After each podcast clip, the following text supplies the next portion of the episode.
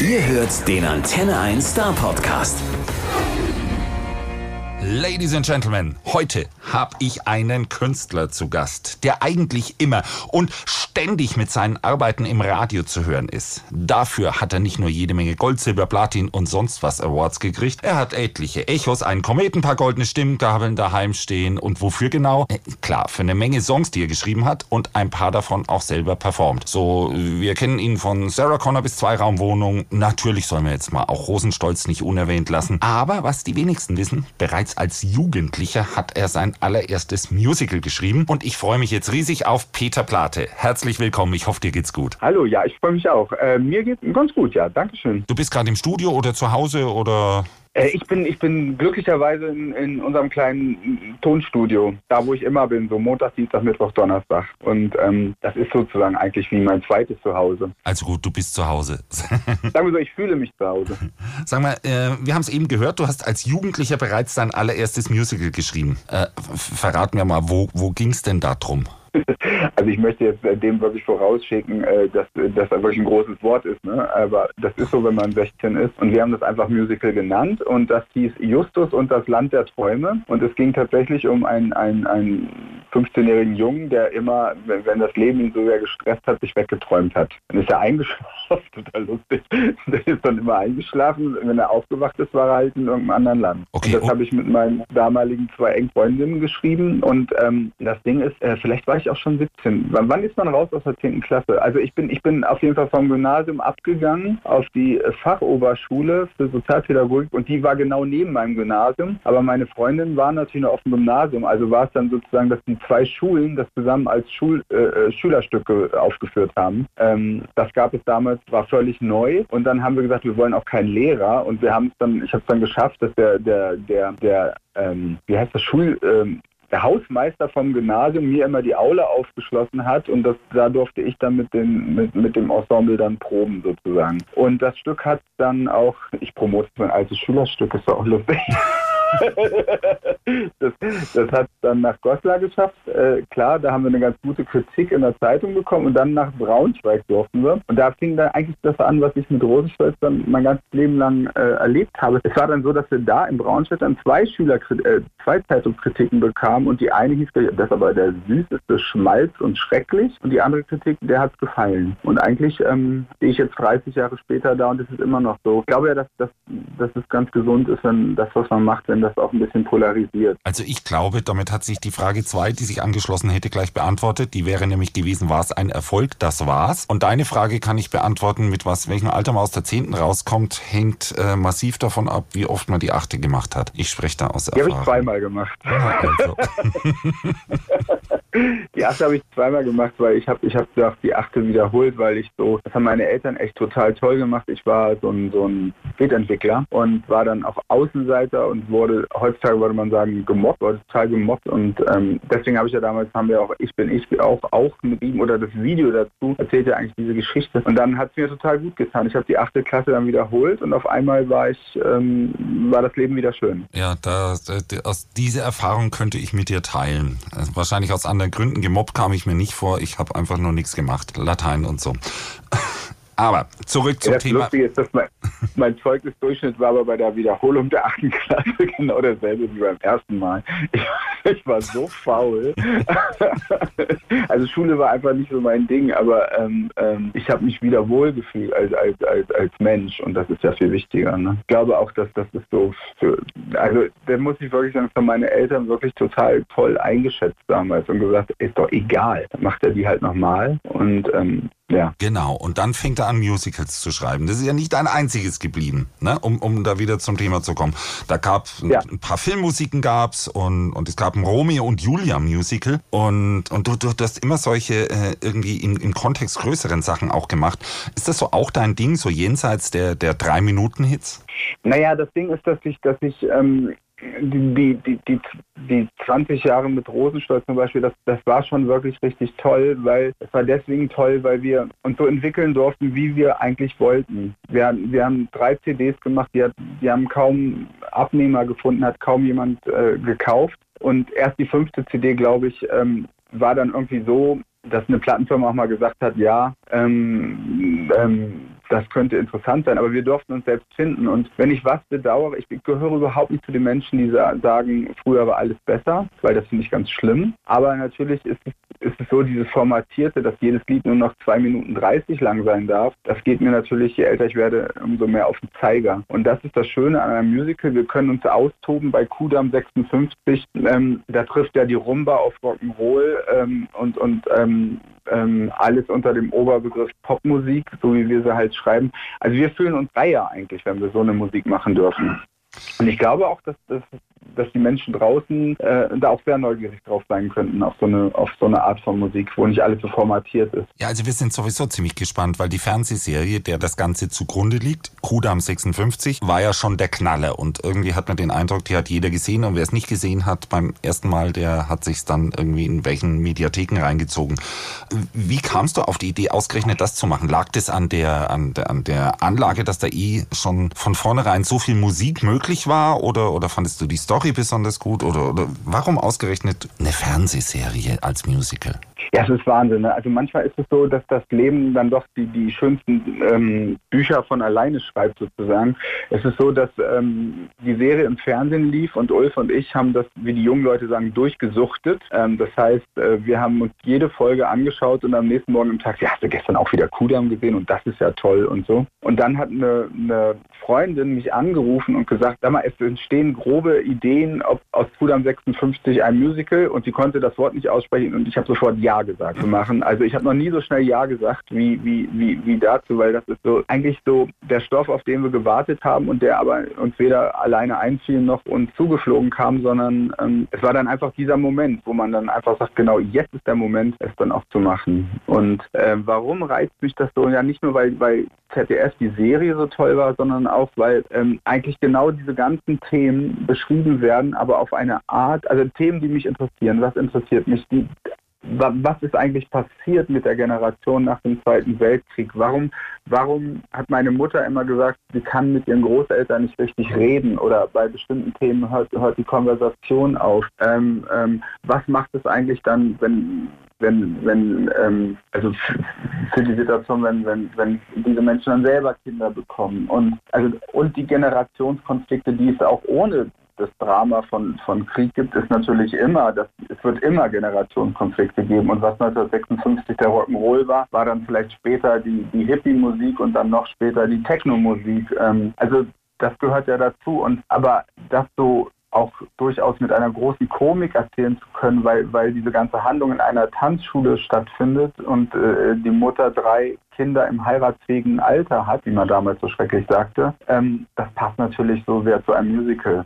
Und lässt uns natürlich, ähm, wir konnten das ausmalen wie die Kinder und hatten das große Glück damit, der Annette Hess, die die Geschichte geschrieben hat, äh, zusammenarbeiten zu dürfen und zum Beispiel zu sagen, aber die Mutter, die Katharina, wie leuchten wir die denn aus in Musical? Die das wäre doch eigentlich schade, wenn man sie nur so als nur die böse Seite von ihr zeigt, die sie sicherlich auch hatte. Sie war ja eine absolute Mitläuferin zur NS-Zeit, aber gleichzeitig war sie halt auch trotzdem ein, eine, eine Mutter, eine alleinerziehende Frau, eine Frau, die auch bestimmt sexuelle Bedürfnisse hat. Und all das zu erzählen, das hat uns sehr gereizt. Du hast da in so einem Mikrokosmos eigentlich ganz schwere Themen mit einer bestimmten Leichtigkeit versehen, mit denen du damit umgehen kannst. Und das hast du nicht allein gemacht. Ne? Also, also du hast es selber gerade schon gesagt, Ulf, Ulf, Leo Sommer, Punkt. So, der äh, hat auch wieder mitgemacht und äh, ihr schreibt ewig schon zusammen und das irgendwie meines Wissens sogar äh, länger schon, als es, als es Rosenstolz eigentlich gibt. Und äh, wie hat sich das eingespielt bei euch? Hat da jeder so seine Spezialitäten? So der eine mehr Text, der andere mehr Musik oder der eine mehr Balladen, der andere mehr schnellere Sachen oder, oder, oder wie macht ihr das? Ich glaube, die Spezialität zwischen Ulf und mir ist eigentlich ganz im Endeffekt die Reibung es gibt kaum etwas, wo ich sagen würde, das, das kann ich besser oder er besser, sondern ähm, wir sind eigentlich als richtig gut sind wir immer nur als Team.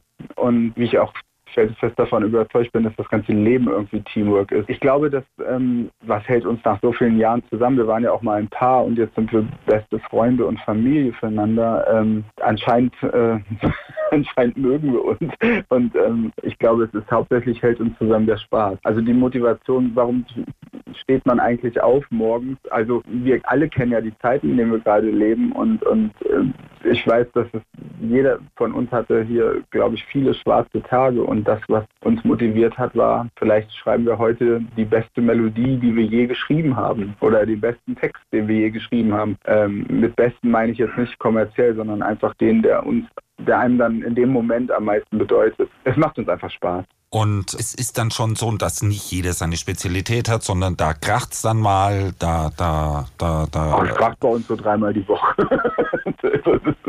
da, da werden auch die Tür, Studiotüren geschmissen und rausgerannt und die Leute, die uns nicht kennen, denken, oh Gott, die, die, das war's. Wir reden nie wieder zusammen und fünf Minuten später ist es schon wieder alles ganz normal. Also wir, wir streiten eigentlich selten über richtig so private Dinge eigentlich. Natürlich tun wir auch, aber eher selten. Wir, wenn, wenn bei uns die Festen fliegen, ist es meistens wegen der Kunst. Und dass dann ein, einer von uns beiden ist dann nicht so überzeugt von dem, was wir machen. Und wenn, wenn der eine von uns sagt, ja, kann es ja so machen, aber ich bin dann raus, dann weiß man eigentlich, das Lied ist tot. das ist so. da muss immer einer von uns über den Schatten springen und sagen, oh Mist, ja, hast der recht oder so. Ja, es ist die Reibung. Das hört sich auch spannend an. Das hört sich so an, als ob man 2030 auf euch zukommen müsste und sagt, es soll jetzt bitte noch ein Musical schreiben. Und zwar darüber, wie ihr beide Musical schreibt. ja, es klingt eigentlich lustig. Ich weiß nicht, ob man das selber kann über sich selbst. Ähm, ähm, da sind ja schon viele dran gescheitert. Ähm, aber, aber der nette Mann, der mir hier gegenüber sitzt und uns aufnimmt, sagt gerade, er will das machen. der, der Kasper und Ul sagt Berlin Horror Story. ja, denk, denk, mal drüber nach. Wir haben noch ein bisschen Zeit dazu. Weil zwischendrin, ich meine, diese Kudam-Geschichte, ja, die ist, die, ja. das ZDF setzt die ja fort, ne? 59 ja. gab es dann auch schon und 63 kommt jetzt. Denkst du da auch schon an Fortsetzung? Ich meine, das wäre das allererste Musical meines Wissens, das in Serie gehen würde. Ja, das klingt natürlich ganz, ganz aufregend, aber für uns ist jetzt so, ähm, also ganz ehrlich, natürlich klingt das aufregend, aber es ist jetzt auch so, dass schon allein jetzt Kudam 56, ähm, im Moment schweben fast all meine Gedanken darum, wie schaffen wir das Ende November äh, das erstmal auf die Bühne zu bekommen. Ähm, ja, das ist im Moment im, im, in meinem Kopf drin. Und, und da bist du wahrscheinlich jetzt äh, mächtig auch beschäftigt damit, ne? Also, also du hast ja gerade gesagt, Ende November soll es auf die Bühne kommen. Es muss dazu äh, auch noch äh, es, es, kommt ja ein komplettes Album mit den ganzen Songs, ne? Mhm. Die ihr vielleicht schon aufgenommen habt. Ich weiß es nicht. Ich habe nämlich eins hören dürfen, äh, aber eben nur eins. Aber das Album heißt, es käme dann so äh, September irgendwie ums Eck. Also das seid ihr eigentlich ziemlich beschäftigt gerade. Corona hin, Corona her. Man kann nicht weggehen, aber ihr seid bis oben hin dicht. Naja, ich, ich dachte dann irgendwann, weil wir haben ja auch mit den ganzen Leuten vom Theater des Westens und, und mit allen, die, die uns unterstützen und die da mitmachen und helfen. Wir haben ja so lange überlegt, können wir das eigentlich bringen, jetzt Ende November überhaupt schon zu starten und so. Und wir haben dann gesagt, und da bin ich unheimlich dankbar den ganzen Investoren, und gesagt, ey, irgendjemand muss jetzt mal den Menschen auch ein bisschen Sonne versprechen. Und ähm, insofern hoffe ich und ich bete sonst nicht, aber ich bete wirklich, dass die Leute auch jetzt die Tickets kaufen und sagen, ja, wir glauben auch daran, Ende November wird es auch wieder besser sein. Ähm, und insofern ist das jetzt die Botschaft, die ich versuche auch zu verkünden, zu sagen, liebe Leute, glaubt daran, es wird stattfinden. Klammer auf, wenn es nicht stattfindet, dann verlegen wir es halt, Klammer zu. Aber hilft natürlich allen Beteiligten, auch den Schauspielern, äh, äh, wieder Hoffnung zu geben, weil, weil so viele Tränen und so viel Leid, durch das wir jetzt gegangen sind, jetzt, jetzt ist mal Zeit für was anderes. Und ähm, zum Album ist so, ja, wir sind fast fertig. Wir, wir haben das große Vergnügen. Das Schönste am Plattenaufnehmen ist, ist natürlich für mich immer den Gesang aufzunehmen. Aber gleich dahinter kommen die, kommen die Streicher, das Streichorchester und das werden wir jetzt noch aufnehmen. Und dann ist die Platte auch fertig, ja. Und wir planen momentan, sie am 10. September zu veröffentlichen. Wir sind gespannt, sehr gespannt. Sag mal, äh, was, was macht an so einer Arbeit eigentlich am meisten Spaß? Das Schreiben und, und, und Konzipieren oder, oder dann das fertige Stück auf der Bühne? Mm, also eigentlich ist es dann, wenn man so mittendrin ist, also ich, ich kann sagen, vereinfache das mal. Also bei einer CD macht mir eigentlich immer am meisten Spaß, wenn man fünf, sechs Songs hat und weiß, jetzt kriegt diese Platte langsam Gesicht. Ich kann das nur so ausdrucken. Also jetzt kriegt die langsam so eine Richtung, in die sie hingehen könnte und so. Und dann dann eigentlich geht der Spaß erst richtig los, weil dann wird man selbstbewusster und schreibt dann Lied 7, 8, 9, 10, 11 und sagt dann wieder, ach Gott, die ersten vier Lieder waren aber wirklich schlecht und schmeißt man die weg und entspannt. Und wenn man diesen Moment dann so hat, äh, das macht am meisten Spaß. Bei Kuda muss ich sagen, Kuda 56 hat fast alles Spaß gemacht, weil wir durften uns ja so ausprobieren und ähm, äh, äh dann zum ersten Mal so eine professionelle, in Anführungsstrichen, Rumba zu schreiben und Ulf und ich haben überhaupt gar keine Ahnung von Rumba und ähm, die dann zu schreiben und sich da in dieses Thema reinzuarbeiten, das hat totalen Spaß gemacht. Ja, das ist auch so ein ähm, Tanzstundending, das hat uns ja alle verfolgt. War, war, warst du in der Tanzstunde selber? ich war auch so ein Tanzschulenopfer sozusagen. Ich hatte ja vorhin schon erzählt, ich war so Spätentwickler und achte, äh, siebte Klasse, achte Klasse und also auf jeden Fall war ich, bin ja immer noch nicht gerade äh, ein großer Mann, aber ich war so dermaßen klein und jedes Mädchen war größer als ich. Und ähm, aber trotzdem wollte ich das unbedingt machen. Und dann wurde ich aber während des das, meine Erinnerung täuscht jetzt, ist das ein halbes Jahr oder ein Jahr Tanzschulunterricht? Ich, ich glaube, das ist immer ein halbes Jahr, da macht man so Anfängerkurs, ja, fortgeschrittenen ja, Kurs und so, baut so auf. Nee, ne? F-Kurs habe ich nicht mehr gemacht. Ich habe nur den A-Kurs gemacht. Ähm, also sagen wir, es war ein halbes Jahr. Auf jeden Fall in diesem halben Jahr ist bei mir unheimlich viel passiert. Ich wurde, wurde dann genau da so zum totalen Öko mit Jute-Tasche und ähm, habe dann gesagt, nee, zum Abschlussball gehe ich nicht. Und dann sind, ist aber meine ganze Clique doch gegangen und dann habe ich so zwei Wochen vorher gesagt, ich will doch zum Abschlussball Abschlussball. Und also volles Drama habe ich damals schon gemacht. Und bin dann gegangen und ähm, alle lachen hier jetzt im Raum. Ähm und nee, ich bin dann zur Tanzschule, zu, zum Abschlussball gegangen und fand es auch toll mit meinen Eltern. Ich weiß noch, dass wir dann irgendwie bis halb vier Uhr morgens dann zu Hause weiter gefeiert haben. Das ist echt so ein Ding gewesen, ja Mensch, es ist so lange her, aber, aber ich weiß auch, das sind die Eltern mit dabei gewesen. Hölle. Ja, ja, die waren mit dabei. Hölle und Verdammnis, ehrlich. okay, aber, aber auf jeden Fall seitdem weißt du, wie man eine Rumba tanzt und dann, dann war ja der Einstieg dann schon mal ganz gut da hier zu dem äh, und, und du musst ja nicht selber tanzen, das machen dann schon die Tänzer. Ja, das würde auch keiner sehen wollen, wie ich tanze. Also ich, ich, ich konnte ja noch nie richtig gut tanzen. Ich kann aber Disco Fox kann ich immer noch mit angeben. Äh, äh so Disco Fox kriege ich ganz okay hin. Rumba, Cha-Cha-Cha, also immer wirklich nur die einfachen Versionen. Okay. Äh, der Interviewer äußert sich zu diesem Thema nicht. Er sagt, er hat äh, den A-Kurs gemacht, den F-Kurs und den Bronzekurs, jeden zweimal in der Hoffnung, dass was hängen bleibt. Und das ist bis heute nicht geschehen. Ich habe es dann drangegeben. Okay, so viel zu, so viel zu dem Thema. Oh, wow, ich bin total beeindruckt. Ja, wie, wie waren, waren das so eine Clique und wir wollten halt zusammen was unternehmen und da konnte man Musik hören. Und unter uns, die hatten da so genannte Beat- und Blues-Partys und da haben die auch für unsere Ohren richtige Musik gespielt hin und wieder und in die Disco durften wir noch nicht. Das ist lustig, das war nämlich bei uns auch. Meine Schule, meine Tanzschule hieß Radkovic in Goslar, Tanzschule Radkovic und da war tatsächlich am Samstag nämlich auch immer Disco. Und da habe ich dann auch blöderweise die erste Zigarette meines Lebens geraucht. Ähm, ja, ich bin auch zur Tanzschule dann gegangen wegen der Disco eigentlich. Das machen die ganz geschickt, ne? Das hatte Katharina Schollack, Ulf, wir hätten, wir hätten uns, ne, im Endeffekt ist es bei Kudam ja auch so. Die jungen Mädels wollten ja eigentlich auch, äh, die hatten ja dann einen Konflikt mit der Mutter, haben gesagt, Mutti, du musst dich öffnen, du kannst jetzt nicht nur immer äh, äh, ähm, Walzer beibringen, sondern Rumba galt übrigens damals schon als so ein bisschen ausgeflippter Tanz, ne? Also das war auch schon ziemlich vulgär, die Rumba zu tanzen damals. Ja klar, die Bewegung und so, ne? Also Genau. Kann man nachvollziehen. Also nicht der Tänzer im A-Kurs, weil der kann das überhaupt nicht, aber wenn man sich's anguckt, bei welchen die es entsprechen können. Aber wir merken schon, ne? Also, also da siehst du, was für ein geiles Thema so eine Tanzstunde ist und, und, und, ja. und, und weswegen man da irgendwie übers ganze Leben und übers Großwerden und alles Mögliche erzählen kann. Und, und genau das tut ihr ja gerade. Äh, was, was ich mich frage, wenn du jetzt voll fokussiert bist äh, auf dieses Projekt, ne? Und, weil man liest ja ständig von dir, ne? Hier äh, jetzt, jetzt mal, mal Rosenstolz vorbei, aber dann mit Sarah Connor zusammen, äh, dann hier äh, einen Song mitgeschrieben, dann hier wieder jenes, dann kommt da Bibi und Tina. Und wie läuft das eigentlich, äh, diese ganzen Kooperationen? Suchst du dir die aus oder, oder gehst du dann, rufst du dann bei Sarah an und sagst mal, Sarah, ich, ich würde da einen Song für dich schreiben oder geht das andersrum oder, oder wie macht ihr das? Ja, mit der Sarah war es ja so, dass, dass wir alles, was, was ähm, wo Ulf und ich involviert waren, das haben wir mit der Sarah zusammengeschrieben oder Sarah auch mit uns. Das war halt auch immer Teamwork und ich glaube, das ist das Schönste auch mit Max Rabe und äh, ähm, äh, äh, das ist meistens ist es der Teamwork.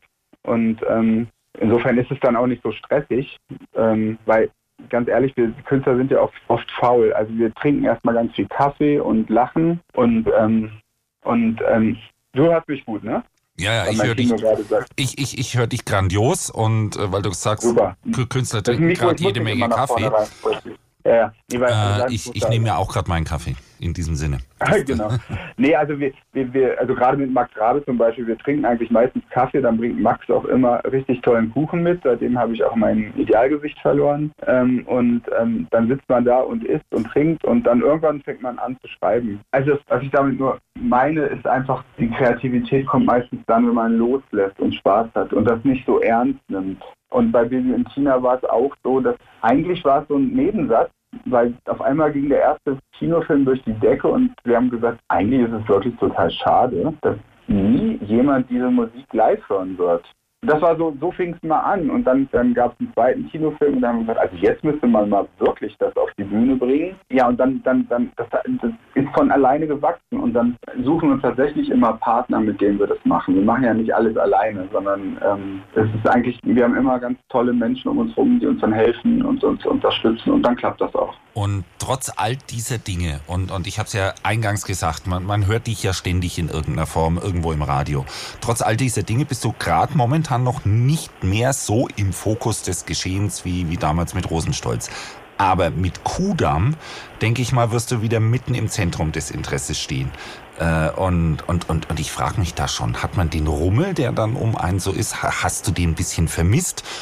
Nee, ganz ehrlich, davor habe ich, das ist das Einzige, vor dem ich so richtig Angst habe, weil das macht mir überhaupt gar keinen Spaß ähm, und ist so, das ist halt so, klingt so doof, aber es ist wirklich, das ist das, wo, wovor ich wirklich Bammel habe. Also ich stehe gar nicht gerne so, also ich, ich, bin schon gerne ein Macher, das sage ich echt, aber so, so im Rampenlicht vorne, das will ich gar nicht sein. Das, das nervt mich eher so ein bisschen. Und da hoffe ich auch, wir haben so, so hübsche und tolle ähm, Darsteller und so. Und ich hoffe einfach, dass der ganze Ruhm so auf die rüberschwebt und dass ich mich dann mehr und mehr zurückziehen kann, weil das brauche ich nicht so. Ähm, das ist für mich eher ähm, ja, das, ich, ich hoffe, das habe ich jetzt richtig rübergebracht. Das ist nicht das, was ich am liebsten mag, nee. Okay, dann, dann fassen wir mal zusammen.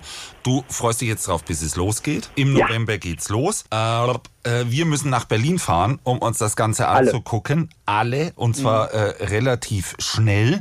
Du ziehst dich da ein bisschen aus dem Rampenlicht zurück, weil das eh ein bisschen uncool ist. Dann muss das Musical auf Tour gehen, damit die letzten Penner, die es nicht in Berlin gesehen haben, dann auch noch irgendwie zumindest in den, in den anderen Landeshauptstädten angucken können. Und du wirst in der Zwischenzeit höchstwahrscheinlich dann äh, Kudam 59 schreiben. Ja, oder irgendwas anderes ja, das, das, klingt doch eigentlich ganz toll. ja. Das ist ein Plan, weil das Musical über, über Ulf und dich beim Musical schreiben, das kommt ja erst 2030, haben wir gesagt. Genau, und das schreibt dann äh, Kaspar. Und, ähm. genau, so machen wir das. Hey, vielen, vielen, vielen Dank für dieses Gespräch soweit. Ich bedanke mich, es hat mir einen riesen Spaß gemacht und ähm, ja, bis bald. Genau, und ich würde sagen, wir verabreden uns jetzt ganz einfach für, wenn die Platte da ist und kurz bevor das Musical an Start Start geht, dann unterhalten wir uns nochmal. Sehr, sehr gerne. Dann würde ich sagen, dann müssen wir ein Update bekommen, was alles bis dahin geschah. Und bis dahin wünsche ich dir einfach einen super Tag. War toll, dass du die Zeit gehabt hast. Ich danke dir. Dankeschön, alles Liebe. Der Star Podcast bei Antenne 1.